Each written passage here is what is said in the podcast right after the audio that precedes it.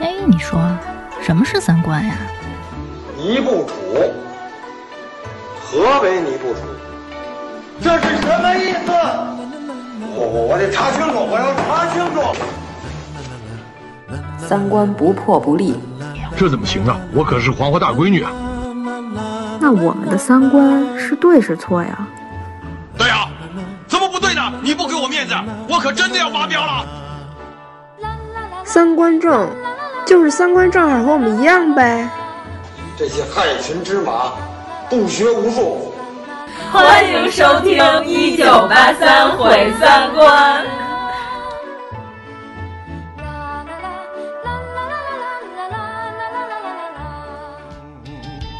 人生可比是海上的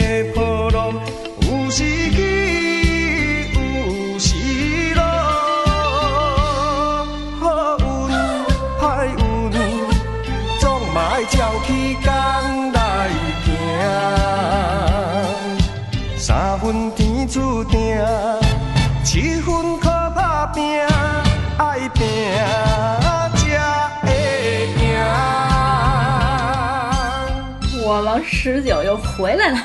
大家好，我是张小希。大家好，我是阎摩罗。大家好，我是王粗俗。嗯，我玩回来了，有机会可以再跟大家聊一些聊的事情。可以聊。为什么今天不聊呢？因为现在是六月初，毕业季就开始面临找工作问题了。对，也是一个招聘季，现在，所以我们今天就聊一下关于招聘和面试遇到的那些奇葩问题。嗯，那咱们先说奇葩的事儿吧。你们都有什么奇葩事儿？哦，上次有一朋友说他们公司有一面试，一女孩去他们公司面试的时候上厕所，他们公司只有坐便，没有蹲坑儿，然后那个女孩就是特别膈应那个东西，然后她也没有垫纸什么的，蹲在坐便器上那么尿的，后来把他们的公司坐便器给坐塌了。他是双脚踩在上面，对，踩在坐的那个上面。哇，那还挺危险的，那个瓷的呀，还不是撅着上呢。对啊，扎马子就行了，可能扎不住。然后呢，身体太不行，就是特别尴尬嘛。但是他们公司的老总还是希望他能来这个公司，但是把这个东西修好。招的是保洁，我也觉得是。既然踩坏了，你能不能给我们修好了再走？但是那女孩挺尴尬的，就是把这个面试给拒绝了，觉得没有脸再来这个公司。就因为这件事儿啊，双腿一运丹田气，他把马桶盖给踩折了。他不是马桶盖是底下那瓷整个瓷都裂了。对啊，那它本来就有缝儿，它也经受不住。其实还挺危险的，屁股蛋上也有动脉啊，多危险！对，就大出血，你就死了。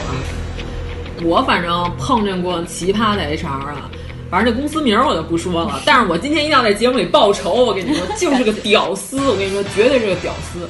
我之前一直都在传统广告公司行业，然后想转新媒体，因为我觉得新媒体行业就是接触的东西都比较新，然后比较有意思。然后来去了一家新媒体公司去面试，他们的人力给我打电话让我去面的试。到那儿之后呢，那个屌丝公司的策划总监面试我呢，他拿着我简历说：“哟。”原来是在传统广告行业，然后我心想，这人是之前没看我的简历吗？他为什么才问这个问题？七秒前看过，啊、后来忘了。金鱼，看过一百八十遍了，一直没。然后就从就从这儿开始，就是先先让我介绍了一下我大概之前的工作经验和履历，然后他就说：“我告诉你们，你们这传统广告转不了新媒体，我跟你说了，转不了。”然后我说。这大哥让我来就是为了告诉我，传统广告行业转不了新媒体，还又特意让人力给我打个电话来让我听他的教诲吗？他说：“你别看你们这些公司瞧不起我们这些新媒体，认为我们做的东西 low，你们那个你们转不了这个行业。”然后他就打开了他们公司的作品，然后说：“你根据你这个专业水平，从这个创意角度上和这个设计角度上都给我评价一下。”然后我就心想，我已经不可能跟这个傻波一成为同事了。我就想，那就来吧。我说，首先咱们从创意角度上讲，我说这个东西就是三个字评价：神么鬼。我就是看了半天，不知道这个画面到底是讲的是什么。你放了一堆我根本就不知道是谁的整容小明星的大头，特别特别小的标题字在右上角，就几乎如果是近视眼的话看不清楚。我说这根本就不可能吸引人看你这个节目。然后这个活动主题也不鲜明，而且这几个 low 咖我也不知道他是谁。我说你这个节目卖点是什么？如果说明星是卖点，那你就突出明星；如果说你的这个活动内容是卖点，那你就突出活动内容，并且把你这个活动的主题给我放在明显的位置。搁了一堆东西都不知道是干嘛的，和这个主题毫无关联。然后他有点挂不住了。后来他说：“啊，我是招你来做设计的，那你从设计的角度来评判一下这个画面。”完了，然后撞枪口上了。然后我就说：“我是从设计的角度上讲，我说你这配色太直男了，你们公司就不能招一些 gay 吗？” 然后他就说。其实我是个 gay，不是他说，他说你不懂，现在年轻人都喜欢这种鲜艳活泼的配色，你不懂。我说鲜艳活泼是 OK 的，但是于正的那种配色是不 OK 的。我说我现在被你这个荧光色晃得我眼睛有点流眼泪。我说看不了这个配色，反正 就是根本就不打算在这公司干我，都开始狂喷他那些东西。然后他说：“那你总体评价一下，你觉得我们这些东西行吗？”我说：“如果你这个东西是在微博上或者说是微信上做推广，今天下午我要出几条推广的文案和信息，我着急要。我说那这些东西都是 OK 的，因为就是凑合事儿。我说在我评价里这就是凑合事儿。然后如果说你要是想出好东西的话，这就是不及格。然后他就找人力跟我聊。最牛的事儿发生了，我现在找保安的，把你架 就是设计总监。设计总监和策划总监聊完了，然后呢，他说那个，他说那你到那屋等一下，我们去找那个 HR 跟你谈一下待遇。我就坐在那屋半个多小时，你知道吗？四十分钟了。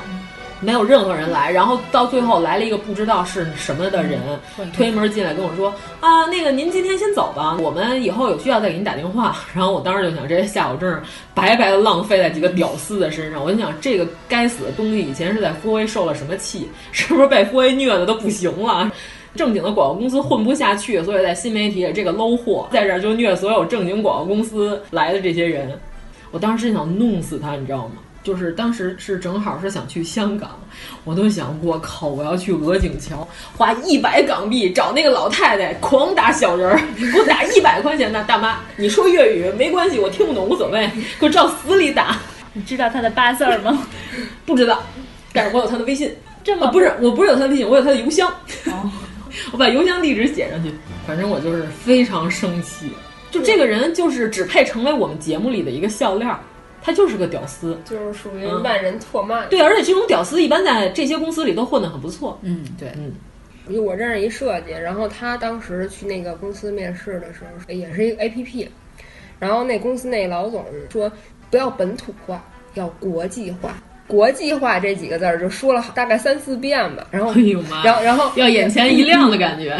你这个策划本身就没什么创意，没有给我眼前一亮的感觉，所以我一直跟你强调创新，idea，高端大气上档次，狂霸空间屌炸天，你懂吗？不是看你有毛病，我早 K 你了。设计特别懵，然后就说。那您心目中的国际化到底是什么样？那您觉得您公司的呃那个 app 设计的是国际化吗？面试那人就开始吹，就说我觉得我们公司的设计都特别特别专业啊。然后那个设计，然后这个结束了。另外一个事儿也特别逗，就是面试都谈的特别高兴，你知道吗？然后当时我是跟他们那个策划总监聊的特别开心。然后他的朋友圈也特别适合我的口味，然后我都想这个公司给的少一点儿，也就因为工作环境开心，图个氛围，也挺高兴的。完全是冲着策划总监的人格魅力，你知道吗？然后就跟 HR 谈谈的也特别高兴。中间呢，就是聊着聊，后来聊到薪资待遇问题，聊过了之后，就最后都该走了。一般 HR 不会不是都问一个问题，就是你你还有什么问题吗？就是这时候我已经积蓄了我的洪荒之力，在我的大腿根上准备站起来了，然后就泄力了，然后然后有些难受，然后然后就坐下之后就说，我说啊那个，然后他问我说，哎，你刚才说那工资是税前还是税后啊？然后我都如实相告，说我现在在这个公司待遇大概是多少？其实我现在是想要一个税后工资，因为跳槽你肯定得多要一点吧，不然我平跳，我为什么呀？因为这不是我跟他说的，我说我要税后，是他问的我。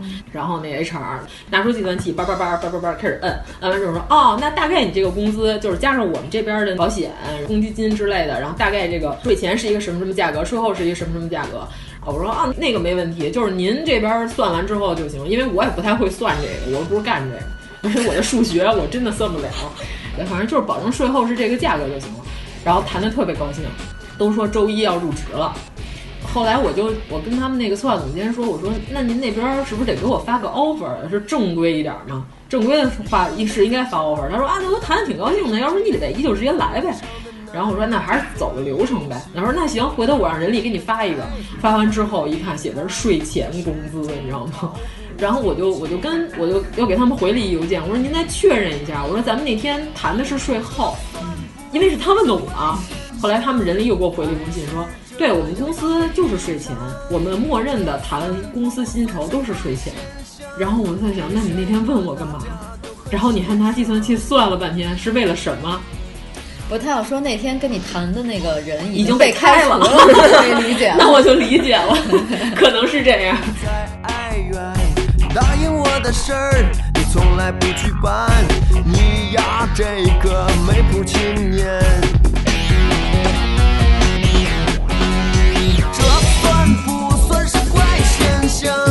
还是这样它很平常？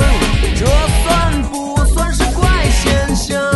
为什么他们得意洋洋？那你就因此而没去呗？不是，我是觉得，如果是这样的原因的话，影响这个公司在我心目中的形象，就是我认为这个公司是不诚信的，他用会用一个税前跟税后的一个差价来骗你入职，所以我就没有去。嗯，苏老师的选择是对的。对啊，你觉得这件事儿就碰到之后让你觉得很 out 啊？嗯，幸亏你最后坚持让他给你发了一个。对啊，如果他没发，稀里糊涂就过去了的话，那你这两个月白干了。而且那家公司的试用期是六个月。就特别浪费感情，你知道吗？因为你都已经决定去那儿了，后边有几家公司给你打电话让你去面试的时候，你可能就拒了。你觉得啊，这个就挺好的了，我就不用再属于被坑了。幸亏他也没坑我多长时间。后来我找到了一家不加班的广告公司。你总把自己当成天线，其实你顶多是个铁线。这算不算是怪现象？还是这样，它很平常。这算不算是怪现象？为什么大家都很欣赏？你们讲点面试时候遇到的奇葩呗。这是说别人的事儿，不是我的事儿。说是他有一次专门从南京飞到西安去面试一个人，开始聊的还可以，他就问他说：“你还有什么什么问题要问我吗？”他就反问面试官。哎，你什么学历？那个面试官说我大专。被面试的那个人一下就蹿了，就说你一个大专生凭什么面试我一个硕士生？就是你跟他说潘石屹也没有什么学历啊。你跟他说咱们老板其实是小学没毕业。英雄不问出处。对，然后呢，那谁还是图书管理员呢？然后这个 HR 就 表表面上有各种的笑容把他送走了，然后回去了跟公司老总就问他说这人怎么样？就一下就给他否了，说哪不行？说了好多这种事，就这样，这是那个那个不行。就是在你的命运掌握在 HR 手里的时候，你为什么要跟 HR 立？不知道啊，不想在这公司了。我不知道他的想法是什么，反正挺挺怪的，就是觉得就是说你，你一个大专生凭什么面试我一硕士生？他这个观点就需要扭转。嗯，对，所以这种人，我觉得这种公司不要你。你要是这么看重学历，还是去当公务员吧。这样评职称也方便，就是。不过按他这脾气，可能在公务员界也混不好，因为主要是昨天在那个朋友圈里头，然后我我也问了大家都碰到过什么样的刚刚应届毕业生产生的这些奇葩的这个问题，然后他说他面试了一个应届毕业生，问他在学校里曾经担任了什么重要职务。他以为这个学生应该会写什么学生会长啊，或者是一些社团的那个团长之类的。然后，但是这个人写了一个曾经担任了班级的 QQ 群群主。然后我说这应该是他最大的成就。我们这里面面试经验最丰富的应该是粗老师。你好像什么经验都是最丰富的，这么奇怪。粗老师人生经验果然丰富，就是从大学毕业开始就是面霸。掌握了一些奇怪的套路。我跟你说，面试里都是套路。那苏老师先总结一下吧。作为新人，你就是刚毕业前几回面试遇到过什么？新人，你要不是名校的毕业生的话，我觉得基本上就是全凭天意的。反正我那会儿大学毕业找工作，就是特别奇怪的加入了一个非法组织，干了一年多。能具体描述一下吗？粗老师刚毕业的时候干过一年多盗版漫画，好多后来我上班的时候的同事。告诉我说，他们都是看着我做的书长大的，让我觉得非常的奇怪。主要是我后来发现这是一个不合法的行业之后，就不在那儿混。关键这个不合法的行业是我的大学老师给我介绍的，所以我对我的大学老师也非常的质疑。那苏老师三观很正啊，发现这单位不合法，立马拍屁股走人。花了一年半才发现这个。没有啊，我早发现了，但是我得找下一家工作才能走。那就是说，作为一个刚毕业的、没有工作经验的新人来说，他选择单位应该选什么样性质的呢？还是得去点大公司，就是因为我们这个本身是设计行业，就是做广告的。你在大公司，起码你能赚一个好的履历。但往往大公司吧，因为它比较正规，它分工也比较明确，一个萝卜一个坑儿。不，你不了解广告公司，广告公司都是一个人弄八个人使，老板都得接一百个人都干不完的活儿，每天都让你疯狂的加班。的大吧？对，就是让你在短时间内迅速的能提高能力。有一次刚毕业的时候去面试了一家是是属于那种杂志社。那个杂志社呢是属于那种部委下边的那种杂志社，但是挺小的，没有几个人。正好当时碰上那个面试官，正好是咱们学姐，她就对我比较照顾，但是最后还是没去成，是因为他们那个老总是个神经病，神经病都能开公司，咱们国家这法人审理简直是门槛太低了。就是因为我坐在那儿吧，他可能是想给我一些压力，他就问我。你知道你们学校特别烂吗？我真这么说，真的就是说，你说不知道啊？要不然我就不考那儿了。早知道我考清华了，我当时就是一犹豫，考的北服。就是他，就是他，就是特别。本来想考北京大学，结果考了北京服装大学，多填了两个字。就是当时因为是。刚毕业嘛，本身就没什么底气，加上我挂科吧，然后 就真觉得还挺烂的。对对对，当时感觉就被打击了，因为他说太直接了，就有点接受不了。哎，那你岂不是当时一下就是变成了丧脸？对，就是特别丧，就是后来就是根本不想去这单位了。所以说他那个就是什么都挺有保障的那种。还有说你能一人做一本杂志吗？从采编到设计、点文案。最后到定印之类这个，他只是想说，他们这儿的每一个员工都能够做到这一点。但是我觉得他是胡说八道。对，但是我觉得是吹牛啊，应该应该不会。但是咱们一般从大学出来的，没有社会经验，完全没有社会经验的时候，你连出图书出版的流程全都不知道，你怎么可能做到完全把这流程全都一个人做下来？那我要这么说的话，那肯定是肯定是瞎胡吹的。嗯。他就是想在第一次见面的时候就在气场上盖过你呗。对，这种单位趁早别去。我也觉得是。但如果有一些比较有心机的同学，可能会说：“嗯，我会向着您说的方向努力，这也是我的目标。”哇，这简直就是狗腿子呀！老板肯定喜欢这样。你这样爬得快。对对对对。反正就是人家要问我什么什么软件会不会用，其实这软件压根儿不会使，但是就得说会用，就是神情特别坦然，说没问题。说您看这个和这这都是我排的，就是用这软件，使特别熟练。然后人说哦，那没问题，回头你来上班吧。然后回家赶紧学，用了一下午把软件学会了。礼拜一的时候上班就开始使这软件排东西。首先你得具备坦然回答问题的能力，对，就是从小就是这样。然后是快速学习掌握知识技能的能力。但是按照这种情况的话，马上就让你排，那就瞎米。他屋里没有电脑啊。因为就是仗着这件事儿。因为当时我去过那个新微面试，当时新微在杂志行业就算是比较那会儿还比较流行杂志，后来就变成了王思聪的女朋友集中营了。他老从那里头挑女朋友，打电话给新微，喂。第四十八页左上角有一姑娘，可以给我介绍一下。当时他就问我会不会用 InDesign，咱们上学的时候都学的是 PageMaker 啊。然后我就当时恬不知耻的说会。没有想到他说好，你帮我排夜，然后我当时就傻了，当时犯心脏病了，那你当时排了吗？排乱七八糟的嘛。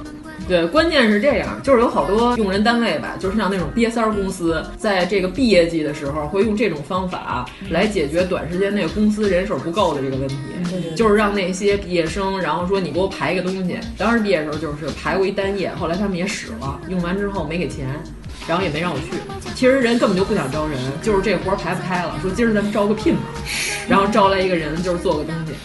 所以说，碰到这种情况下，大家也要保护自己。走的时候呢，一定要把这个文件全选，Shift 加 Delete 删掉，或者剪切到自己的 U 盘里，让它没法恢复，不要留在那个公司的电脑里。不过我前一阵儿就是也面试过一些应届的毕业生，我的感触就是每个人都挺有想法的。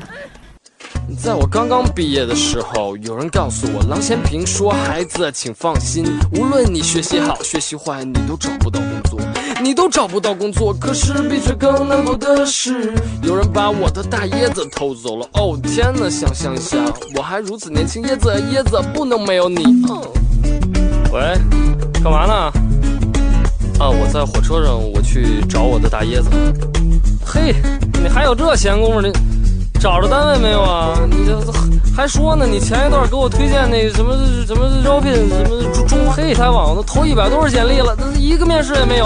新疆的葡萄熟了，路过的时候只上它一船。小白怎么我牛肉拉面搞得有我转转转转转转。把手机给关了吧，招聘单位都找不到我，就让你找不着。在沙漠里的以后，下面播下种子的种树。大椰子。费尽一斤鸡尾憋了一泡屎，解开安全带的时候发现厕所没有纸，把毕业去向表楼层一团扔足机舱。我已经空降云南丽江吉祥村，骑着二八自行车，有头牛挡住了山路，于是我也只能够腾云驾雾到二哥家画壁画，用手涂。二哥家一家四口，一儿一女，我说我能辅导他们学习。我在学校成绩优异，英语还早早的过了四级，以为政治、地理、历史还有。代数，但是孩子们说我只能够喂猪。我说我是艺术家 artist，但是他们都看不懂我的壁画。村里忽然下了一场雨，下的都是癞蛤蟆在院子里，人间庐山满地，开始要二九合唱，分了几个声部，唱的让我们都感动。今天是我的第一次面试，那个考官好严肃，他说到时候给我打电话。第二天又下了一场雨，更多的癞蛤蟆在院子里。蹦来蹦去。哎呀，面试的人太多了，他们好像每个人都叽叽喳喳的，我插不上嘴。第三天村里没有下雨，风和日丽，地里都是癞蛤蟆喋喋不休。半个月了还没有工作，女朋友劝我别急，我不知道还要不要上班。第四天又下了一场雨，地里没有癞蛤蟆，他们究竟去了哪里？唉，我还是想要我的大椰子。没戏。反正有好多大四的已经有一年多的工作经验了，像这种就是公司就很喜欢用，来了就能干活嘛，也减少了我培训的成本。但是像咱们那会儿还是傻玩呢。为什么只有我那会儿在狂做毕业设计，每天晚上都熬夜做？他做了一游戏，对我做了一个手游。我早知道我应该在那个行业继续混下去，我哪知道是手机后来能发展的这么厉害，没有前瞻性。对我做了一个包子店，你种的那些粮食可以做包子皮儿，然后那些牛做包子馅儿，然后大家就来买，然后用那个钱你还可以扩大生产，就是一个经营类游戏，经营类养成的那种。哇塞，得优了吗？我没得优啊，我怎么这样都没得优啊？不知道，老师可能瞎了眼。所以我从大四开始就已经意识到了，这个世界上大众审美都是臭狗屎，就是 不是代表你能力强就可以得到优，可能也跟大学导师有关系。啊，对对，因为咱们那大学导师就是跟其他老师混的关系也不是特别好，所以他带的学生也没有得优的。是得肾病那个？不是 得肾病，得肾病的，因为得罪我，后来得的肾病。别轻易得罪粗俗老师，我跟你说，粗俗老师的诅咒能力那可是相当强的，而且没有任何咒语，都是靠意念。得过奖学金什么的，这肯定得写在节目里。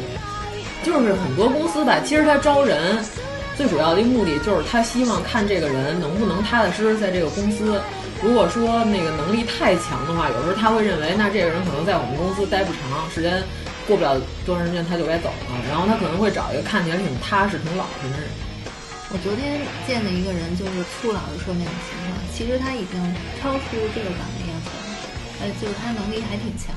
但是我觉得我反而不会要他，因为我觉得他肯定待不长。嗯，哇塞，那也就是说，其实面试的时候不能表现太机灵，分寸好难拿捏。对，嗯，确实是。那只有霍金完美的结合了脑瘫和天才的两个元素。他不说话的时候就是个瘫子。嗯，哎，不过这也证明这个企业本身就不自信。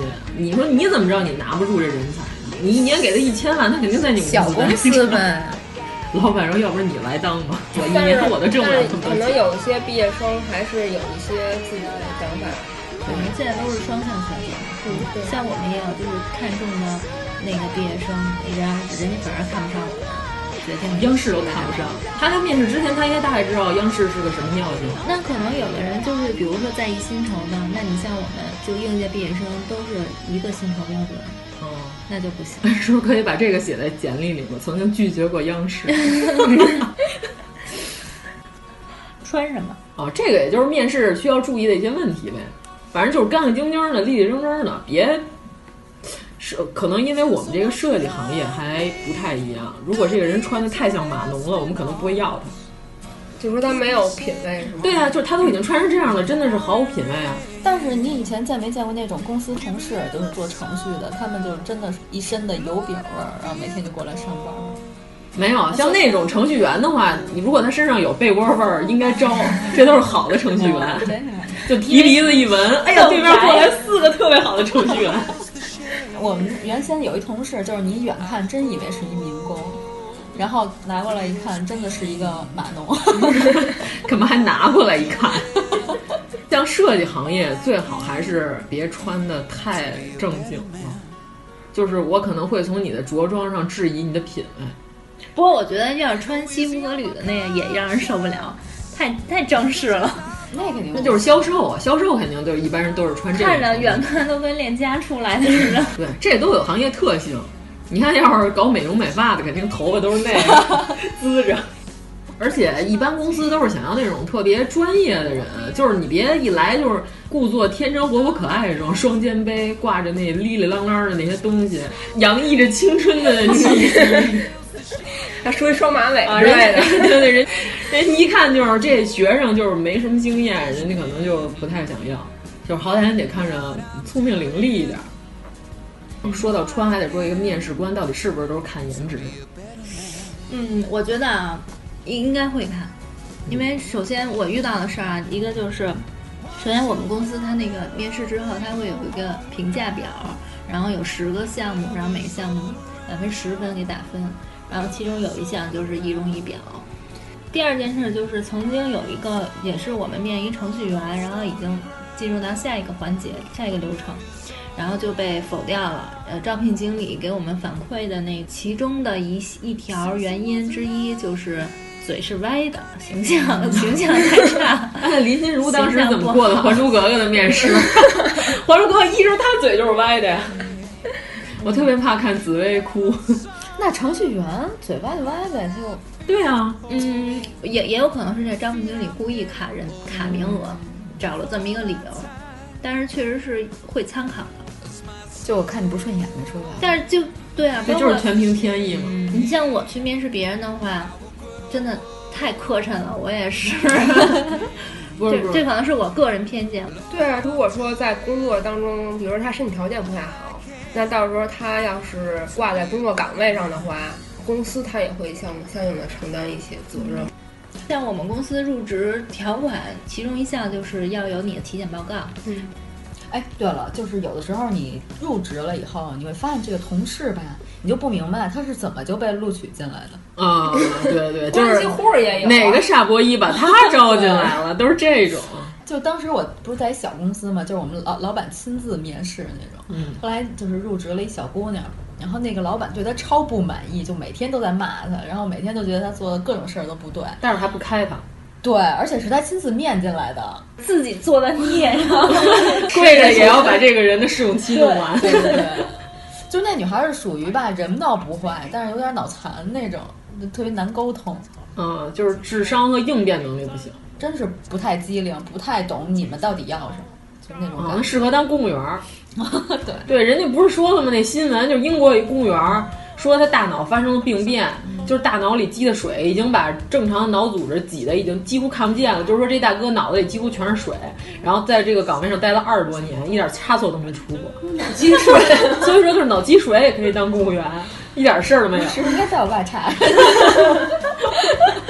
嗯，原来我们部门就有一个还是比较高职位的人，然后进来以后，过一段时间，大家全都发现这个人能力怎么这么差，就不是一般的差。对。但是因为我们那个领导就试用期到的时候，并没有做什么了断，对，还是让他通过了试用期。到最后，他只是做一些就是实习生能做的工作，就是复印、扫地。有的时候，有的时候他还做不好。哦天，知道吧？然后最后勉强的耗到他合同期结束。哎，你们单位是不是想说招个残疾人，让人少交税？弱智也算一种残疾啊。他没有证明，对，没鉴定。老板以为他转正之后一定会把证明交给 他，结果一直没交，等了好久。然后关键是这个人吧，还不觉得自己能力很差，然后每天还挺高兴的。对，因为原来我们公司也有一个这样的，就是在王苏苏老师无数的曾经任职单位里，公司有同事业务能力，嗯，为零吧，基本上。那就是怎么进来的？我特别好奇。我想了半天，是确实为零。你知道为什么吗？广告公司加班本来已经很多了，客户定一个方案是非常非常困难的一件事情，这个大家都知道。客户已经定了方案了，第二天要开这个会了，他在头一天能把客户喷的把这方案给改了。大晚上凌晨三点钟，整个整个 KV 喷保利布画面重喷一个三米乘七米的大板子，就是因为他跟客户要求客户一定要改。他是怎么想的？然后我当时设计不是，他是 A E 啊，那我想也是 客户总监啊。那产生这个费用由谁来出？公司？公司？对啊，公司出。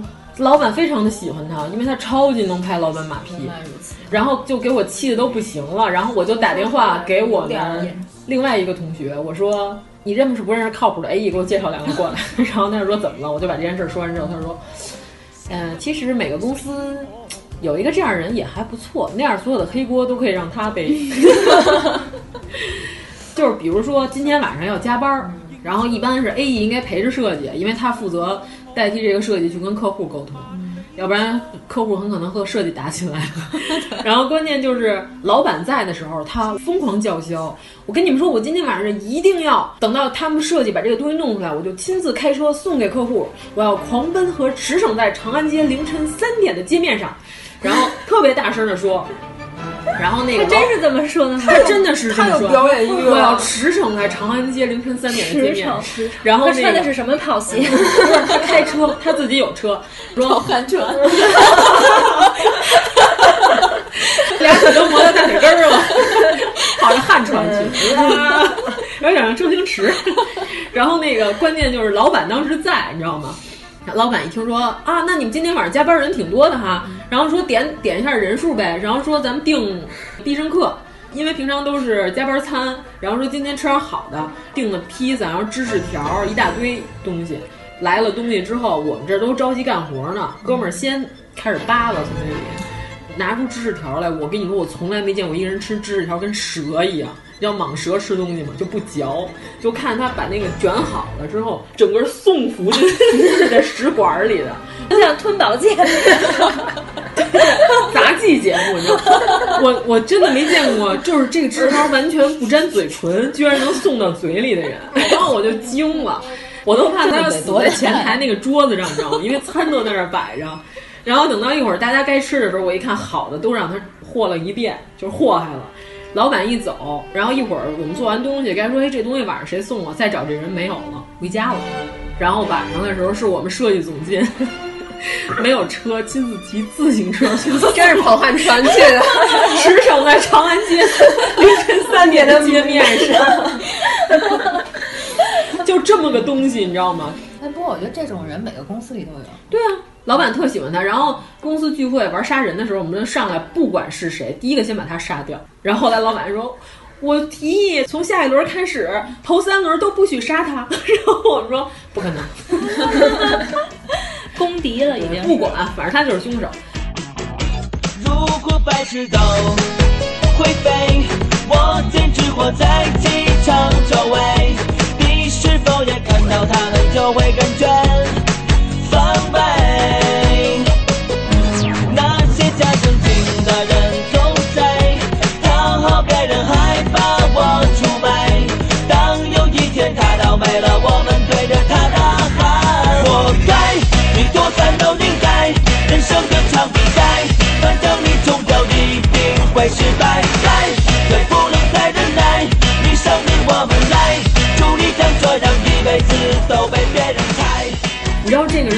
变态和龌龊的是什么？最后他走了，然后他没跟那些客户说他离开这个公司了，以公司的名义接了好多好多活儿。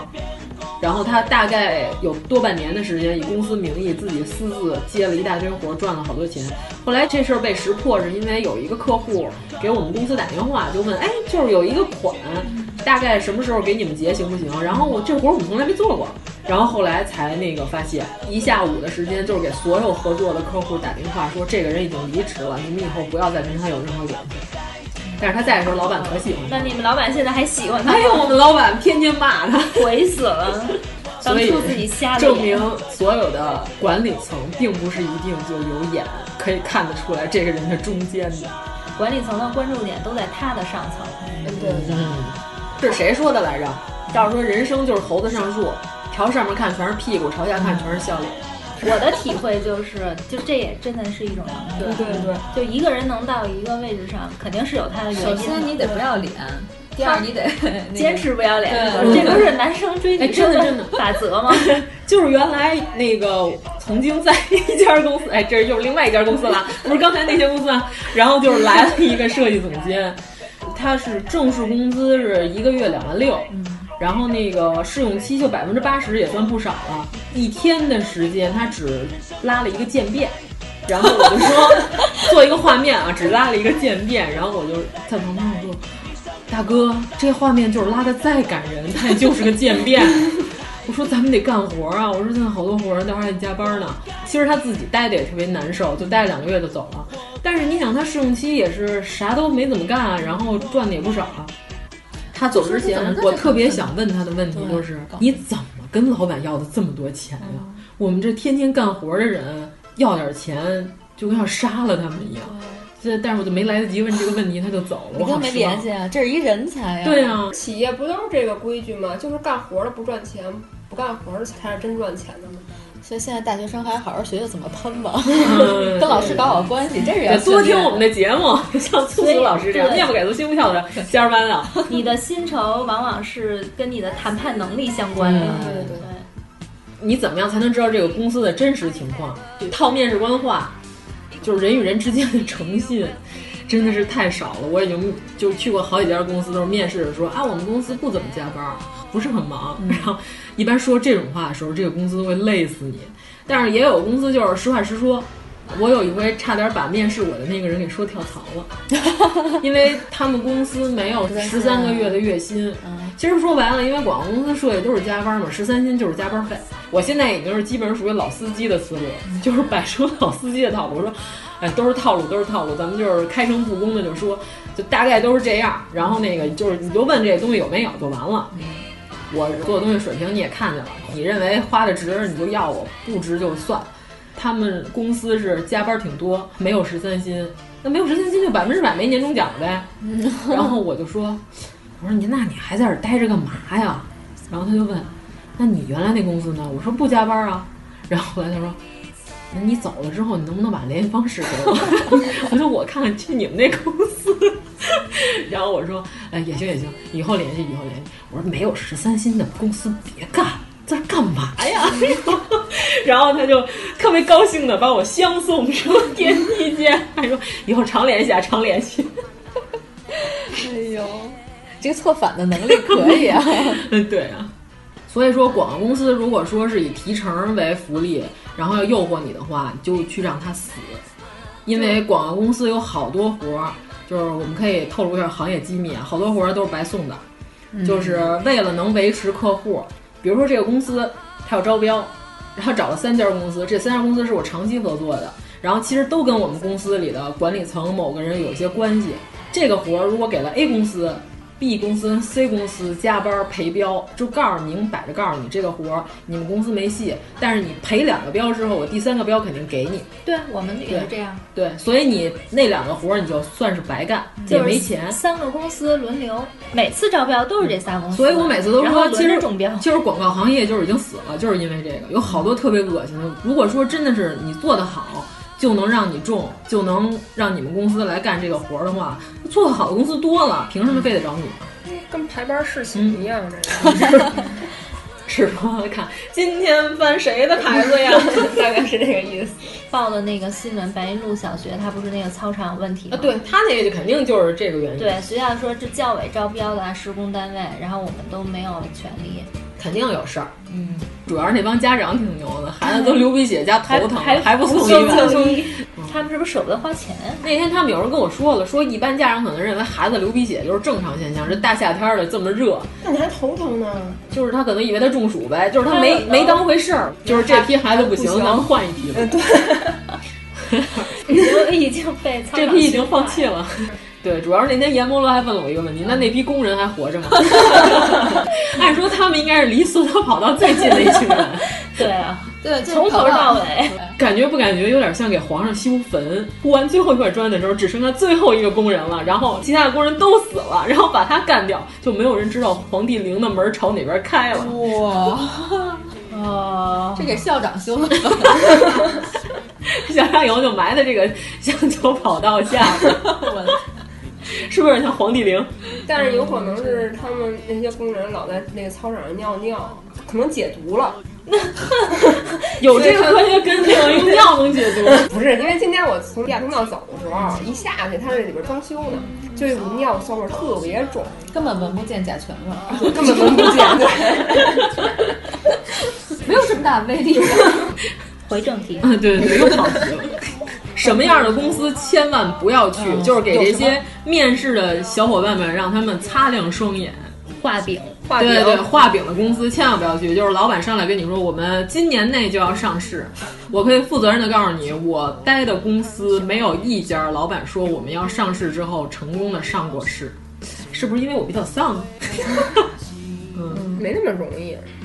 就是早上起来带你们拍手的那种，就肯定不要去，就好丢脸啊！蹦迪，真有这样，除了发廊和那个，就所有那些销售公司都是的，因为他们就是要豁出去不要脸。我每天上班路过一药店，然后那个所有的卖药的穿着白大褂做操，但是不拍手，做广播操，舞琴戏，企业这是他们的企业形象。嗯，还有什么蛛丝马迹？他们说这个公司里头，然后这个气氛和谐不和谐？其实有时候你可以看一下管你的职能部门的领导，他们的朋友圈都是什么样的。尤其是像我们广告行业，如果你看他每天都是两点刚刚打了个出租回家，或是四点这个活儿终于发给了客户什么的，像这种别去恐怖的朋友圈，你要三思而后行。嗯，当然我还是我还是支持刚刚毕业的人要加几年班，就是能很快的提升你的工作能力。还有那个公司的地址，如果是在一个居民区，对对，你要百度查一下，或者是什么某某商住两用的楼，它肯定不可能是大公司里面租的一套什么楼。有一朋友去面试，然后就是那种商住两用的那种，嗯，大概是个四居室吧，那么大，它里面有一半的空间全是总经理办公室，剩下人缩在一个角落里取暖是吧？喂。请银河公司胡总听电话。我宇宙公司贾总，点谁呀、啊？环球公司老李，我根本不认识你啊！我就是一傻波一，你们不用我费心。而且这种在居民楼里的吧，就是你如果假设跟那儿上班，然后你肯定就是在这套房子里的卫生间上厕所，嗯，就是这个厕所就是每天都是你们几个用。比如说有人用的时间很长，大家都知道他在拉屎。反正一般，除非拉肚子真的控制不了了，不是轻易不会在单位的厕所上大号。啊，是吗？因为我们那个公司那个楼道里一排厕所，经常能推开看见里边都弄在外边，你知道吗？啊、这么年纪轻轻的就已经 开始对不准了。他是滴在他外边啊！行行行，又玩脏的了啊！这个是我剪掉剪掉。这段咱们要不要新年做个合集？叫特别脏，弄一期。嗯，我们那儿也是，就是然后我们那个保洁打扫还挺勤的呢，然后经常听到保洁阿姨跟厕所一边扫一边骂街，真是骂脏字儿那种。嗯，然后说这在这种单位上班，好歹都是有点素质的人嘛，怎么上个厕所都那么阿姨错误的估计了央视的素质。哎。然后还有那个工资压到半个月以后再发上个月工资的这种公司，千万不要去。谈的时候要问你们是上发薪还是下发薪，因为这种情况吧，就是下个月发上个月工资，隔了一个月的这种，就是有可能会在你离职之后发生一些撕逼的事件。嗯，肯定最后一个月的工资不能让你那么容易拿的。其实员工也算仁至义尽了，提前一个月提离职，大家好聚好散嘛。但你要是作的这种，那我就作，让你主动开我，开完我我还能拿违约金，就是耗到我合同期结束。反正那我就作呗，也有这种人。嗯，不过我觉得频繁跳槽也不太好。反正像我们选简历，就是跳槽太多了，或者就是他每一段工作可能都不到一年，这种嗯稳定性比较差。但是我们设计行业好像跳槽就是很频繁，跟工种有关系，对，我觉得是。因为面试你的人，他要不是太傻太天真，也不会问这种你为什么要离职的原因，就是加班太多想休息休息。就是那天我在网上听了一特别牛的，告诉说就是面试的时候问。说你为什么离开上一家公司？然后他就上一家公司发展，我觉得还是有限，我想要有一个更好的发展。他告诉说，那你的意思就是说，你不能跟公司共进退呗？哦，公司发展不好你就跑了。然后第二个问他为什么离职，然后他就说，那我就是因为薪资要求上面的一些问题。然后，那你的意思就是说，谁给钱多你就去哪儿呗？然后后来这还用问吗？这个人属于就是你说什么理由，然后他都认为你对公司的忠诚度不高。非得要从这个方面来打压你，问题他还要招一个有工作经验的，那这个就是个悖论啊。对呀，嗯，所以我觉得这个时候，如果他问你，就应该说，老板死了，公司解散了，不得已再找一个新工作。我去之前，老板已经是癌症晚期了。本来我不想去那家公司，但是看到老板太可怜了。本来医生已经说了，他只有三个月的寿命，因为我去这个公司，我在那个公司，老板一直撑了三年，他才死。觉得这个怎么样？好，这个回答是不是完美？我从精神上激励了他，他成为了一个抗癌先锋。员工跟企业之间其实就是纯的这种劳资关系是最完美的。你不要让我下班之后帮你们家的孩子去儿童医院挂号。亦或是我现在在哪儿哪儿哪儿，这附近有什么好玩的好吃的？如果说咱们俩私人关系特别好，我会主动给你推荐的，因为王苏苏老师也是一个爱吃和爱玩耍的人。如果说你只是拿我当人肉大众点评使的话，我就不开心。还有一次是，呃，老板迷路了，然后问我他在哪儿，我真的不知道。这种智商怎么当上老板的呀？就这种智商才能当老板呢。嗯。但是有很多领导和老板都是会，尤其把自己的秘书会帮他处理很多私人的事情。那是秘书啊，对，就是老板已经把他当成通房大丫头了，你知道吗？有那样，袭人和晴雯，什么接个老丈人呀，给老丈人那个机票啊，这个全都是这个秘书一个人。哎，之前新闻有一个外地的某一个妇产医院的副院长还是院长判刑了，就一些金钱上的问题。然后他其中有有一条就是。他的女儿在澳洲生孩子，他就把他们医院的一个人让他带薪，让他去澳洲照顾他的女儿，单位还给他发着工资，就是说属于以权谋私。对对对，公器私用，单位出钱给雇的月嫂，这福利太好了。哎，说到生孩子这个问题，就是我们再说一下，面试里边最最常见的一个，就是面试官会问你。尤其是女性面试，有没有男朋友啊？近期打算不打算要孩子呀？结没结婚什么的？打算什么时候结婚啊？或者是二十七舅姥爷？你们家七大姑八大姨儿？反正这个东西就是往大了说吧，肯定有歧视女性的嫌疑。嗯，好多公司如果说同等条件，亦或是这个女的比这个男的能力还要高的情况下，但是他们会相对想招一个男的。是，其实我也问过别人嗯这个问题。大家应该都遇到过，我觉得。主要是，其实你就应该实话实说，开诚布公。就是你真的是打算要孩子，那你也要跟公司说明。如果是公司说我们现在已经有一个女员工，现在是在休产假，或者是她已经怀孕了，所以我们现在人手不够的情况下，我们现在要再补充一个人，那肯定是让你来了就能干活的。然后，如果你过了试用期，你告诉公司说你怀孕了，公司还不能开你，这个就有点。但我们还有两口子都是在同一个岗位，然后在同一个部门，他们俩结婚以后不是想要去玩一下吗？出去，等于说这一个岗位就损失俩人。你们这属于家大业大，我觉得不在乎这种。大有大的难处，王乐说的。好吧，好吧，因为这个同一个岗位，当时只有三个人是做这个岗位的。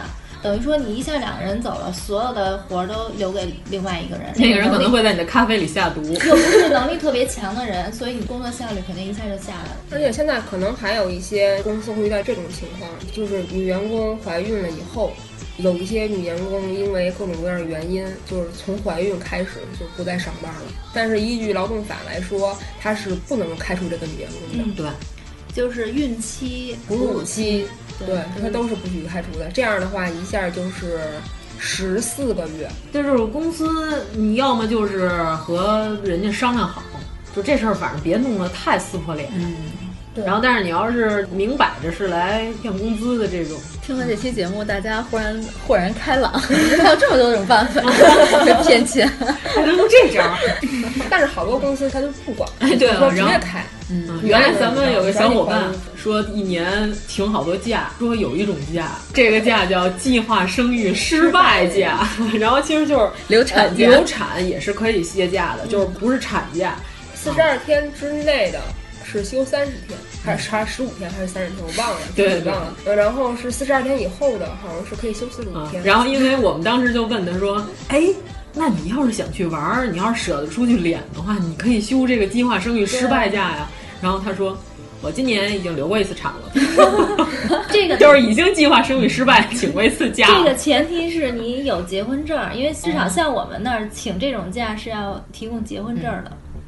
哎，就是因为没有结婚证才需要流产，我今天流什么产啊？孩子不是老公的。但是这种假，哎呀，这个必须得留，那就要变成离婚证了。我跟你说，我觉得他们是不是傻？有结婚证还要什么流产？歇完假再离。对，这个到底是谁的？太算计了，太累了。咱们还得说是在知乎上看到一个最逗的一个问答，然后告诉说，说我面试的时候地上有一片纸，如果说我把它捡起来了，会不会提高面试官对我的好印象？然后底下有一个人说，有两个女生，两个人的水平都在伯仲之间。A 看见地上有一片纸，然后于是低头捡了起来，结果面试官通过他的衣领发现他的胸好小，最后招了 B。没有足够的事业线、自信心，不要别随便弯腰剪纸。只要没有 C 和 D 的选择，关键是底下那个还有几个 HR 评论说什么意思呀？瞧不起我们公司没有保洁阿姨吗？他故意剪纸。然后还有人说少看点鸡汤吧，孩子。他说：“首先，你的业务能力要过硬，这样的减脂是一个加分项。如果你的业务能力就是个渣的话，你减再多的纸也是没有用，也只能当一个保洁员。对，关于这个面试，然后你如何能引起这个老板的注意？当初春秋战国时期，然后有这么一个段子，太老了，就是对家里有老人的可以回去问问，在春秋战国时期，一句废话都没有。”就是季金公手下有一个门客叫尹荣，大家都说他卜卦特别准。季金公就就问他说：“那个说尹荣说你怎么能证明你卜卦特别准啊？”季金公手下有一个将军，然后叫孙况，说孙旷就射箭射的巨准，每次出去打猎，然后大爆效果的都把那个林子里都射绝了那种绝户将军。结果那个尹荣就说：“说将军这次出去围猎，只能得到一只死大雁，然后剩下的什么都没有。”他们说那不可能啊！说我们这将军这箭法绝准，说你肯定是瞎说八道。然后结果呢，就是在将军围猎临出门的时候，将军就窜稀了，然后就是窜到马都上不去了，然后两两条腿还特别软，根本就没出去成。他们说那尹荣你这算的也不准啊！说那你那只大雁怎么回事啊？然后刚说完这句话，然后他们那院里叭就掉下来一只死大雁，就掉在将军院里了。等于说将军就唯独收获了这么一只大雁。季金公就说：“哇塞，说先生您这个算命简直是天下一绝呀！”然后结果尹荣就说：“说主公，我今儿只是想引起你的注意，说我在孙况将军的厨子那儿跟他沟通好了，然后在孙况将军临出猎之前给他下了巴豆，然后那只大雁也是厨子扔的，主动招人。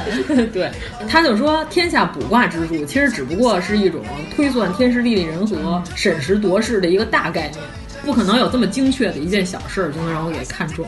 嗯，不过现在好多公司不是都得问一下星座吗？我有一家公司面试的时候，我问了一下，四个部门领导都是摩羯座，然后我就决定不去这个公司。四个加班狂，多可怕呀！哦，摩羯座本好像本来就是工作狂嘛。对啊，就是你想领导都在那儿加班，你舍得走吗？还有那种好多 HR 根本就开始就不看你简历啊，然后还有那种招聘网站上直接写一经录用待遇从优的那种，然后其实特别不优的那种。哎，对，就像那种招聘网站上他直接写面议那种，你会投吗？嗯，那就有时候聊聊呗，除非这个人完全不了解这个行业，他会要一个特别冒的一个价格。一般情况下都是有一个行业规则，对，大差不差能差一千块钱。嗯。好多就是在网站上都是海投，有的时候你会给人打电话的时候，他根本就忘了投了你们公司。对，这种是不是印象就会特别差？